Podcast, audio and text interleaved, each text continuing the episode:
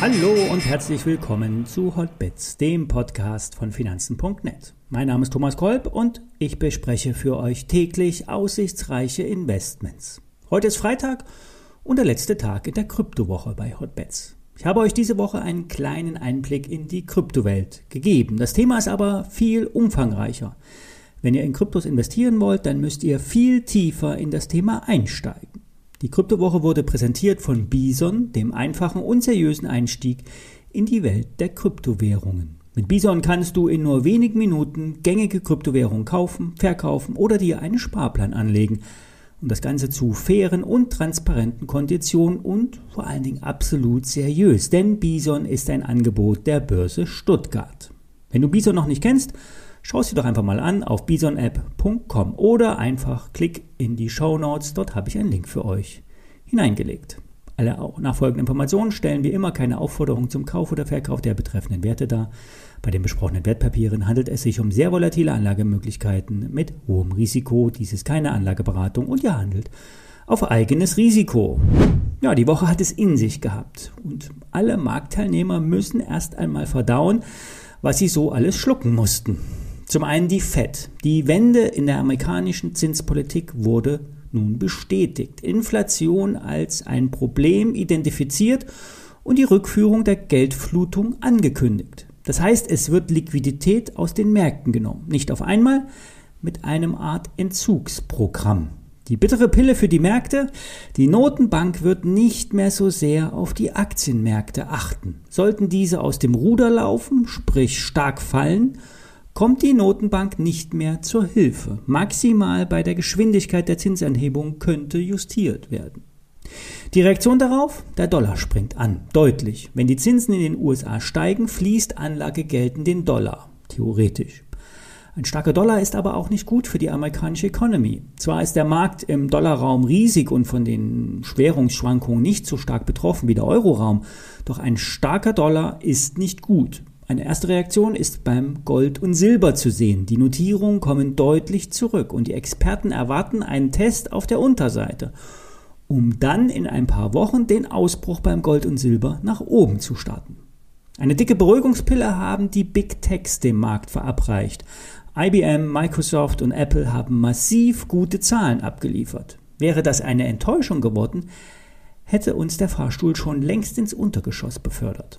Fazit, wir sind in einem Bärmarkt angekommen. Auf einen starken Abverkauf folgt ein Rücklauf. Der kommt aber nicht über die alten Hochs, geht bestenfalls seitwärts und dreht dann nach unten ab.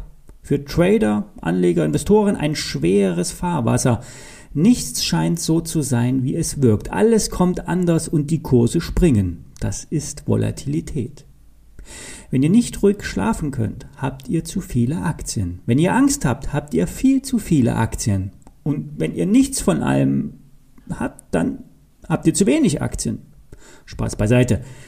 Geringe Size, Chancen nutzen und Gewinne auch mal mitnehmen, bleibt mein Mantra für euch.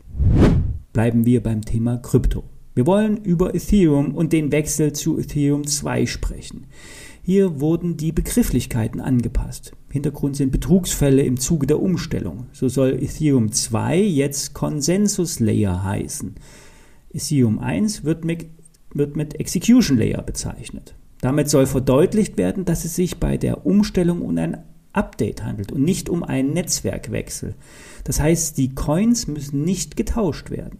Bei dem nächsten großen Ethereum-Update wird der Wechsel von Proof of Work auf Proof of Stake umgesetzt. Das heißt, das rechenintensive Kryptomining soll, Mining, äh, soll bei Ethereum noch in diesem Jahr abgeschafft werden. Und das führt dann zu einer massiven Kapazitätserweiterung. Bedeutet extrem weniger Energieaufwand und stößt das Tor zum gestern angesprochenen DeFi-Boom auf.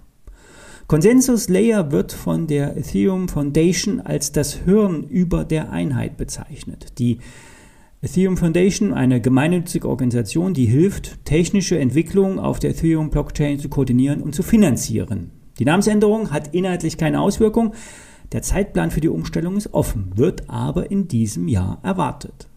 Der Ethereum-Kurs hat sich in diesem Jahr fast halbiert, der Abwärtstrend ist intakt und könnte nach Aussagen von Insidern auch noch auf 1700 Dollar fallen. Auch hier gilt, wie bei allen Kryptowährungen, das Investment ist ein Risikoinvestment, kein sicherer Hafen, kein Goldersatz. Die Kryptowährungen korrelieren mit den Tech-Aktien, also ein Hebelinvestment. Das heißt, seid nicht zu fatalistisch. Schaut euch die Kurse an. Nutzt in der Auf- und Abwärtsbewegung die Dynamik. Trader brauchen Volatilität und hier wird sie geboten. Für alle, die lieber in Aktien investieren, vor allen Dingen in aussichtsreiche Nebenwerte, für die werden wir auch nächste Woche wieder heiße Aktien raussuchen. Ab nächste Woche ist auch Corona kein, gesellschaftliche, kein gesellschaftliches ähm, Problem mehr, zumindest in Dänemark. Obwohl die Inzidenzien deutlich, Inzidenzen deutlich über denen in Deutschland liegen, für die Dänen fallen alle Einschränkungen weg. Alle Maßnahmen werden aufgehoben und die Staatsministerin Mette Frederiksen appelliert an alle Staatsbürger, die gute Laune nicht zu verlieren. In diesem Sinne wünsche ich euch ein schönes Wochenende. Bis Montag.